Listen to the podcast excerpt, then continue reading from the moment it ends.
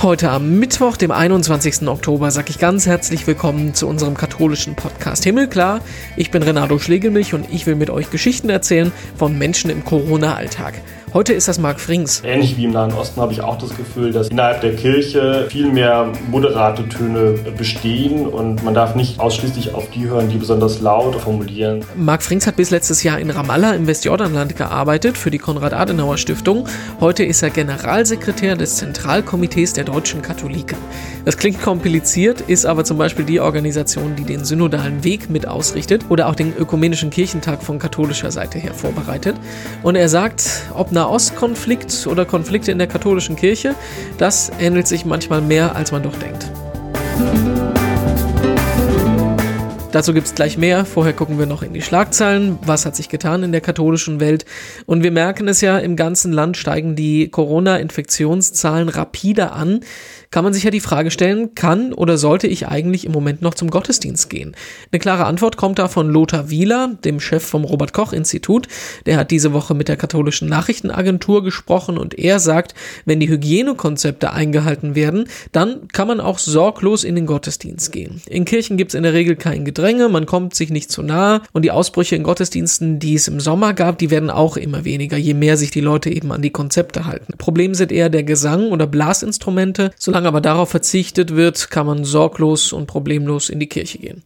Eine andere Nachricht kam aus Lemgo in Schleswig-Holstein letzte Woche. Dort haben sich mehr als die Hälfte der Schüler einer evangelikalen Bibelschule mit dem Virus infiziert.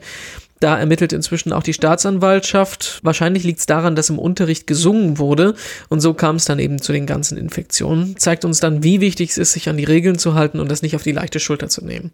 Wenn man sich mal die Infektionszahlen fürs Coronavirus prozentual anguckt, dann ist in Europa ein Land ganz an der Spitze und das ist der Vatikan.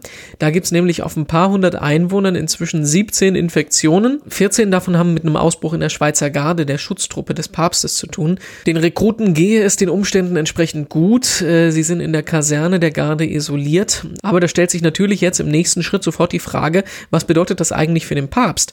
In erster Linie ist das ein Personalproblem wenn mehr als 10% der Truppe wie jetzt ausfallen, dann kann man auch die Schutzschichten beim Papst oder auf dem Petersplatz nicht mehr garantieren. Und da bekommen die Gardisten jetzt Hilfe von der italienischen Polizei. Die springt da zum Teil ein. Und was den Papst selber angeht, sollen auch die Leibgardisten einen Sicherheitsabstand einhalten, um den nicht möglicherweise zu infizieren. Das ist aber nur eines der Probleme. Das andere ist, dass letzte Woche auch ein Bewohner des Gästehauses Santa Marta infiziert wurde. Da lebt ja eben auch der Papst. Und bei all dem wird es irgendwie mehr und und mehr unverständlich, warum Franziskus trotzdem Tag ein, Tag aus Gäste und Pilger trifft, das alles ohne Maske macht, ohne Abstand, den Leuten auch die Hände schüttelt. Also selbst die Vatikanbeobachter, die sind da ein bisschen ratlos im Moment. Und im Podcast sprechen wir heute mit Marc Frings. Das ist der Generalsekretär des Zentralkomitees der deutschen Katholiken. Da gibt eigentlich der Titel schon genug Diskussionsbedarf. Moin, Herr Frings, schönen guten Tag. Hallo, Schlegelmilch. Vielen Dank für die Einladung. Es ist ja immer so ein bisschen, wenn man sich in dieser katholischen Blase befindet, ZDK ist äh, einem Begriff, aber wenn man anfangen muss, einem Außenstehenden das zu erklären, dann wird es schon kompliziert. Äh, Sie sind relativ neu, Sie haben Anfang des Jahres den Posten angetreten. Wie machen Sie das eigentlich? Also wie erklären Sie den Leuten, was Sie jetzt machen? Ja, das ist in der Tat verrückt, wenn man von äh, einer politischen Stiftung kommt, die äh, im Mitte-konservativen Lager äh, angesiedelt ist äh, und plötzlich als Generalsekretär eines ZK arbeitet. Das ist in der Tat äh, ungewöhnlich. Äh, ich äh, versuche den äh, Lobbybegriff erstmal positiv zu konnotieren, denn wir versuchen ja als ähm, deutsche katholische Laien, Einfluss auszuüben, sowohl binnenkirchlich als auch gesellschaftlich und politisch. Wir beobachten die Entwicklungen, versuchen hierzu eigene Positionen zu entwickeln, binnendemokratisch zunächst einmal, aber die wollen wir dann auch mit klarer Haltung nach außen ventilieren mit Stellungnahmen, mit Berichten, mit Pressemitteilungen, ähm, aber eben auch sehr praktisch. Eine unserer wichtigsten Adressen ist äh, der Katholikentag, den wir alle zwei Jahre organisieren und damit eine große öffentlichkeitswirksame Plattform eben auch haben, um dort auch eigene Themen zu setzen, ähm, um auch mit der Elite, mit aus Politik, aus Gesellschaft, aus Wirtschaft ins Gespräch zu kommen und gleichzeitig aber eben die klare Verbindung hin zu kirchlichen Bezügen auch ähm, zu generieren. Also insofern eine große Vernetzungstätigkeit, aber auch eine, in der es äh, wichtig ist zu betonen, dass die katholische Kirche mit ihren 23 Millionen Laien hier in Deutschland weiterhin eine, ein sehr wichtiger Akteur ist, der auch gehört werden sollte. Jetzt sind wir in der Kirche genauso äh, gespalten, wie es in der Gesellschaft ist. Man hat das Gefühl, es geht immer mehr gegeneinander als miteinander. In manchen konservativen Kreisen ist das ZDK ja fast schon so eine Art Schreckgespenst. So, das ist äh, das, wo die ganzen äh, liberalen Ideen herkommen. Aber äh, wenn man sich mal ihre Mitgliedsorganisationen anguckt, ist das ja gar nicht so. Ne? Sie sind die Dachorganisation von allen katholischen oder von den größten katholischen Laienorganisationen. Und das geht ja ganz schön auch durch die politische Bandbreite, ne? Ja, wir haben drei Säulen. Äh, eine haben Sie schon sehr deutlich skizziert. Das sind äh, Verbände, das heißt die starken ähm, karitativen Organisationen, aber auch ähm, Interessensvertretungen von bestimmten Berufsgruppen sind dabei. Äh, die Hilfswerke sind allesamt vertreten, aber daneben gibt es noch zwei weitere ebenso wichtige Säulen. Die zweite Säule ist die der Diözesanräte. Die ist ebenfalls sehr, sehr wichtig, weil wir damit eben einen Blick bekommen ins gesamte Bundesgebiet. Äh, das sind die Räte und Vertretungen der 27 Bistümer, aber eben auch der Soldatenseelsorge und der muttersprachlichen Gemeinde. Insofern bekommen wir so auch ein sehr gutes Gefühl dafür, ähm, was äh, in anderen Teilen äh, außerhalb des verfassten Laienkatholicismus diskutiert wird. Und die dritte Säule ist die der sogenannten Einzelpersönlichkeiten, wo wir also nochmal dezidiert uns Expertise hinzuwählen können aus Politik, aus der Wirtschaft, aber eben auch aus der Kulturszene. Und das ergibt in der Tat eine sehr facettenreiche Situation mit knapp 230 ZDK-Mitgliedern, die viele Positionen zusammenbringen, aber eben auch viel Expertise. Ähm, da sind natürlich viele liberale Stimmen dabei, aber auch konservative. Und ich glaube, das ist auch der Riesenmehrwert, den wir als ZDK bieten können, indem wir eben Plattformen ermöglichen für Prozesse, für Formate, ähm, für Netzwerken, ähm, um sich auszutauschen aber eben auch immer wieder deutlich zu machen, wo bekennen wir uns, wo haben wir welche Haltung, sowohl binnenkirchlich als auch ähm, politisch. Und ich glaube, das ist sehr gut und es ist aber auch, ähm, Sie formulieren ja selber sozusagen die Kritik, die an uns herangetragen wird. Es ist weiterhin auch unsere ganz zentrale Aufgabe, sicherzustellen, dass wir möglichst viele dieser Stimmen auch innerhalb des ZDK abgebildet bekommen. Da kommen wir gleich zum großen Stichpunkt synodaler Weg, auf den wir gleich gucken können. Noch vorgeschoben, Sie haben es gerade gesagt, Sie kommen aus einer politischen Stiftung. Sie haben das Büro der Konrad-Adenauer-Stiftung in äh, Ramallah im Westjordanland geleitet. Wenn man sich so überlegt, man kommt äh, aus, aus dem äh, politischen Konfliktgebiet Nahost und wird dann äh, Generalsekretär von der katholischen Laienorganisation, könnte man ja denken, es wird ein bisschen entspannter, aber Sie sind ja jetzt in, in, in eigentlich nicht eine weniger konfliktreiche Situation gekommen kommen. Es gibt einerseits äh, den Streit rund um den synodalen Weg, es gibt ähm, Diskussionen, Streit zwischen der deutschen Kirche und äh, dem Vatikan und dann kommt in diese ganze Situation auch noch Corona mit allem drum und dran. Ist es ähm, nicht wirklich entspannter geworden wahrscheinlich, ne? Äh, nee, das kann man nicht sagen. Jetzt habe ich als Politikwissenschaftler aber auch gelernt, dass man nicht vergleichen soll. Und ich tue es vielleicht trotzdem kurz, weil ähm, gerade bei dem Konflikt, den man im Nahen Osten beobachtet, ja immer das Gefühl hat, das ist ganz klar schwarz-weiß, die einen gegen die anderen. Und wenn man vor Ort unterwegs ist, merkt man, dass es viel, viel mehr Grautöne gibt, dass es vor Ort oftmals mehr Verständnis für die andere Seite gibt, als das der Fall ist, wenn man hier in Europa schaut, wer für die eine und wer für die andere Seite wirbt.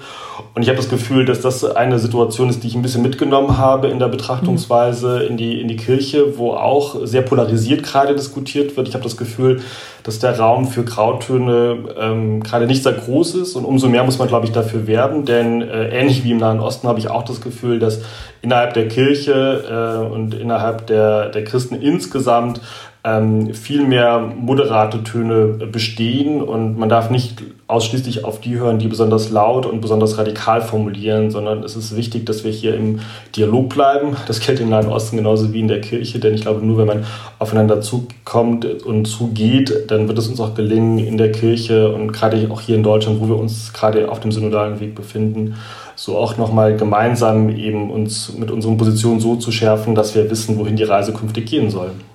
Und auf der anderen Seite so ein bisschen Konfliktkultur, so ein bisschen Streit ist ja eigentlich auch nichts Schlimmes, ne? Also gerade wenn sie so aus dem politischen Kontext kommen, ist es ja eigentlich auch selbstverständlich, dass man unterschiedliche Ansichten hat. Ich habe manchmal den Eindruck zu sehr, dass man in der Kirche versucht, äh, versucht alles so gleich zu bürsten. Ja, stimme ich Ihnen total zu. Ich habe das Gefühl, dass da mit, mit großer Partialität vorgegangen wird. Es geht nur in dieser ganz oder gar nicht Mentalität. Ich habe im, im Rahmen des Amtsantritts natürlich schon viele Vertreterinnen und Vertreter kennenlernen können. Ähm, zu Antrittsbesuchen war ich an vielen Stellen, solange das Corona-bedingt noch möglich war. Und es ist schon irritierend, wenn man dann auch von, von einem Vertreter der Amtskirche gesagt bekommt, wenn auch nur also Minimalergebnisse des synodalen Wegs dazu führen, dass äh, bestimmte Lehrmeinungen äh, angefasst werden, dann sei man ja eigentlich gezwungen hinzuschmeißen. Und das, äh, das wundert mich, weil auf der einen Seite sehr viel Energie vorhanden ist und das ist gut. Ich glaube, es ist nur die Herausforderung, diese Energie in die richtige äh, Richtung zu lenken. Und andererseits frage ich mich, warum kann man nicht weiterhin auch die Kompetenz des äh, Zuhörens praktizieren? Denn im Idealfall merkt man ja auch im Gespräch, dass man vielleicht doch nochmal die eigene Position auch äh, revidieren soll. Und das gilt, denke ich, für ZDK-Vertreterinnen und Vertreter genauso wie für die Vertreter der Bischofskonferenz. Und ich glaube, nur auf, durch ein Aufeinanderzugehen wird es uns auch gelingen, auch wieder zu wissen, ähm, wie eine synodalere Kirche, und das ist ja auf jeden Fall ein Ergebnis des synodalen Weges, hoffentlich 2022 aussehen kann. Das heißt auch so ein bisschen nicht immer nur auf das Ende der Diskussion, auf das Ergebnis gucken, sondern einfach auch gucken, wir haben diese unterschiedlichen Standpunkte und wie kommen wir damit zusammen, wie gehen wir damit um? Ist das richtig gesagt? Ich denke sowohl als auch. Ja. Also vieles lernen wir gerade beim Gehen und zwar auf vielen Ebenen. Wir lernen gerade atmosphärisch das auszuhalten, dass sehr unterschiedliche Positionen hier zusammengelegt werden. Ich denke, das ist äh, auch für die Bischöfe eine gewiss auch wichtige Erfahrung, äh, dass sie mit ähm, Menschen aus der Praxis, ausgestattet mit sehr unterschiedlichen Lebenserfahrungen, äh, ihre Ansichten ins Wort bringen und die genauso gehört werden ähm, wie eben die Positionen ähm, der Bischöfe. Aber es geht eben auch darum, schon jetzt den Blick zu weiten. Wir wissen, dass der synodale Weg ein formelles Ende haben wird. Aber ich glaube, die Überlegungen und die konkreten Reformschritte, die werden auch darüber hinaus noch ähm, ihre Wirkung entfalten. Und ich glaube, da muss man auf beiden Seiten, ähm, wenn man hier in zwei Lagern denken will oder denken muss, Erwartungsmanagement machen, denn ähm, auf der einen Seite merke ich, dass die Ungeduld sehr groß ist, gerade bei denen, die Reformen fordern. Ähm, und denen muss man vermutlich jetzt auch begegnen und schauen, was ist wann wie möglich, was ist in Deutschland möglich, wo braucht es aber auch die Unterstützung aus Rom. Und, äh, und gleichzeitig braucht es eben auch äh, den Dialog darüber, wie wir, ähm, wie wir diesen Reformprozess über das formelle Ende des synodalen Wegs hinaus auch gestalten wollen und können. Lassen Sie uns mal ein bisschen auf die organisatorische Ebene gucken. Sie haben Corona gerade schon angesprochen, das, was bei uns allen den Alltag so ein bisschen auf den Kopf gestellt hat. Bei Ihnen sieht das konkret so aus, dass Sie die erste Vollversammlung des synodalen Weges Anfang des Jahres, die konnte in Frankfurt mit 200, äh, 250 Leuten stattfinden. Jetzt die letzte vor ein paar Wochen, die wurde dann regional aufgeteilt auf fünf verschiedene Orte. Ähm, wissen Sie schon, wie es mit der dritten laufen soll? Weil jetzt gerade so, wo die Zahlen wieder hochgehen, wird das vielleicht auch nochmal überdacht, oder? Jetzt bin ich erstmal froh und dankbar dafür, dass die Regionenkonferenzen so gut gelaufen sind. Ähm, also ich glaube auch dieses Gefühl, auch äh, dankbar zu sein für das, was funktioniert, sollte nicht äh, ganz vergessen werden, weil wir ja leider doch in einer Situation sind und Ihre Fragen machen das ja auch nochmal deutlich. Wir reden vor allem über Herausforderungen und Baustellen. Die Regionenkonferenzen waren erstmal ein Erfolg und gut für die Sichtbarkeit des synodalen Weges, weil ja viele das doch wieder ähm, vielleicht etwas äh, zur Seite geschoben hatten. Ähm, und ich glaube, das war vor allem deswegen wichtig, weil hier die Kernarbeit in den Foren läuft. Und die Foren ähm, tagen ja ähm, vertraulich hinter verschlossener Tür, damit dort wirklich sehr ernsthaft diskutiert werden kann, entlang der großen Fragestellungen, die sich die Foren selber verordnet haben. Und ich glaube, es war wichtig, dieses öffentliche Signal zu geben, dass ähm, beide Seiten, äh, ZDK und äh, DBK, hier gemeinsam im Gespräch sind und das abbilden konnten, was es auch in den Foren seit Februar passiert ist. Äh, und es waren eben inhaltlich ähm, dominierte Diskussionen, die wir am 4. September an den fünf Orten erlebt haben und keine, wie noch bei der ersten Synodalversammlung, die sich um Geschäftsordnungen und Satzungen mhm. gedreht haben. Das war, glaube ich, erstmal ähm, sehr wichtig. Ähm, wichtig ist aber auch, welche Erkenntnisse wir mitgenommen haben, nämlich, dass wir weiterhin äh, weltkirchlich äh, nach vorne schauen, dass wir das ökumenisch machen, denn wir haben auch Beobachter äh, eben von anderen Kirchen zu Gast gehabt äh, bei, bei Frankfurt 1. Und wir sehen eben auch, deswegen sage ich auch weltkirchlich, dass äh, aus vielen Ländern auch nach Deutschland geblickt wird. So, das ist erstmal alles das Positive. Und jetzt müssen wir deutlich markieren, die Regionenkonferenzen waren ein besonderes Instrument. Das war vorgesehen. Wir haben ja immer von Hearings gesprochen, also von der Möglichkeit, sich Zwischenschritte zu ermöglichen, um äh, über verschiedene Themen nochmal intensiver in den Austausch zu kommen. Und das war, glaube ich, besonders gut möglich, weil wir in Kleingruppen diskutiert haben, sodass viele wiederholt auch zu Wort kommen konnten. Aber das Primat obliegt weiterhin der Synodalversammlung und die soll, wie Sie es schon gesagt haben, Anfang 2021 tagen. Ähm, wieder in Frankfurt. Wir versuchen jetzt dort äh, aus ähm, ja, den Rahmenbedingungen ähm, das äh, zu ermöglichen, was gerade auch dann möglich sein wird. Das machen wir natürlich in enger Abstimmung mit äh, dem Gesundheitsamt, ähm, aber auch mit den offiziellen Stellen, die am Ende auch äh, absegnen müssen, was wir uns vorstellen. Und äh, dafür müssen wir natürlich die Abstands- und Hygieneregeln, die im Moment für Hessen und für, das, für die Stadt Frankfurt gelten, nochmal genau in den Blick nehmen. Und dann hoffen wir, dass es zu einer analogen Sitzung kommt. Wenn das nicht möglich ist, dann müssen wir natürlich neu überprüfen. Aber wichtig ist, wir wollen, dass der synodale Weg Anfang 2021 sichtbar ähm, tagen kann, sodass wir auch dann erste Zwischenergebnisse brauchen. Denn das war auch ein klares Signal aus den Regionenkonferenzen. Wir brauchen jetzt klare Voten. Das ist die eine Großveranstaltung, an der sie dran sitzen, aber bei weitem nicht die einzige. Es gibt den äh, Ökumenischen Kirchentag, der nächstes Jahr im Frühjahr, im Mai stattfinden soll. Sie sind auch schon in der Planung für den Katholikentag äh, 2022. Sie haben vor ein paar Wochen gesagt, äh, Ökumenischer Kirchentag soll tatsächlich stattfinden. Also es ist, äh, ist wahrscheinlich ein bisschen schwierig, das jetzt alles wirklich so zu planen im Moment, oder? Wenn wir noch nicht mal wissen, was nächste Woche ist und dann eine Veranstaltung Ende Mai planen sollen. Ja, in der Tat. Wir müssen da sehr nüchtern auf den Kalender schauen, aber vor allem auch auf die Zahlen, die uns das RKI im Moment jeden Tag präsentiert. Wir haben Mitte September, Sie haben es angedeutet, eine, eine Entscheidung herbeigeführt im gemeinsamen Präsidium des ÖKT. Und da haben wir gesagt, als Veranstalter, als Deutscher Evangelischer Kirchentag und als ZDK, dass der, dass der ÖKT anders stattfinden soll, aber er wird stattfinden. Und ich glaube, das äh, viel wichtigere Adjektiv ist noch, dass wir ihn neu zu denken haben. Das heißt, dass wir digitaler denken, dass wir hybrider sein wollen, so dass wir auch Menschen aus dem In- und Ausland, die unter normalen Bedingungen nach Frankfurt gekommen werden, jetzt anders ähm, teilhaben und teilnehmen lassen können. Aber es ist auch wichtig, äh, das ist zumindest das Signal vom 18. September gewesen, als wir diese Entscheidung herbeigeführt haben, dass es weiterhin eine analoge Großveranstaltung in Frankfurt geben soll. Und zwar dezentral im Stadtgebiet. Das heißt, wir ziehen uns nicht auf das, äh, auf das Gelände der Messe zurück, sondern wollen auch entlang des Mains sichtbar sein. Wir erhalten unsere drei großen Säulen, wie man es kennt von diesen Großveranstaltungen. Geistig-spirituelles Angebot, Gesellschaft und, Gesellschaft und Politik, Kultur und Musik. Und wir halten auch in unseren Hauptthemenbereichen fest, wo es zum Beispiel um die Bewahrung der Schöpfung gehen soll, um das Zusammenleben in der Gesellschaft, um verantwortungsvolles Wirtschaften etc. Ähm, aber, und das ist natürlich auch Teil der realistischen Annäherung an das, was uns da erwartet. Wir müssen sehr nüchtern auf das Erwartungsmanagement blicken, insbesondere jener, die sehr treu seit vielen Jahrzehnten oder Jahren ähm, Katholiken- und Kirchentage besuchen. Es wird ein anderer ÖKT sein, einer, der nur mit Abstand möglich sein wird, äh, einer ohne Menschentrauben, das wird vielleicht manche auch erfreuen, ähm, aber eben auch einer, bei dem wir zum Augenblick zumindest nicht sagen können, ob musiziert und gemeinsam gesungen werden kann. Ähm, also insofern ist es ein, ein ordentliches äh, Abwägen. Ähm, wir machen das alles nicht alleine, sondern eben in enger Kooperation mit den Behörden. Das Gesundheitsamt ist involviert. Wir treffen uns regelmäßig mit dem Oberbürgermeister. Ähm, mit der Frankfurter Messe äh, haben wir sehr viel Expertise generiert, um die Flächen dort so nutzbar zu machen, dass sie den Hygiene- und Abstandsregeln gerecht werden.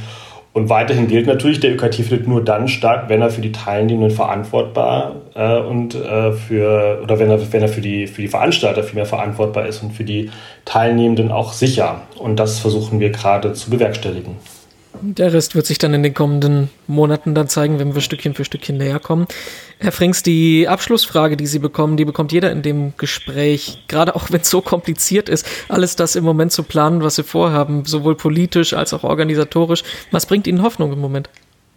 Ja, wir sind ja in einem katholischen Podcast, deswegen ist es natürlich äh, offensichtlich, aber ich will es natürlich auch nochmal ins Wort bringen, dass dass der Glaube und die Gewissheit, äh, von Gott getragen zu sein, viel, viel Hoffnung für mich bedeuten. Ähm, und ähm, ich will aber auch dazu legen, dass ich in meinem Leben immer wieder sehr berührende Begegnungen mit Ordensleuten hatte und es gibt mir auch wirklich viel Hoffnung zu wissen, dass, äh, dass in diesen Orden und gerade in jenen, deren Anlagen ich gut kenne, die ich vor dem inneren Auge auch haben, überall Menschen sind, die für, für uns alle, für die Gemeinschaft der, der Gläubigen, aber auch konkret für meine Familie und mich äh, beten. Das finde ich ist ein ganz starkes ähm, Symbol, das, äh, das mir immer wieder im Alltag auch ähm, ja, gegenwärtig wird und Neben der, Region, neben der Religion denke ich aber auch ähm, an konkrete Menschen, natürlich an unsere Kinder, die, äh, die immer wieder Kraft und Hoffnung geben, aber manchmal auch äh, durchaus auch Kraft wieder nehmen.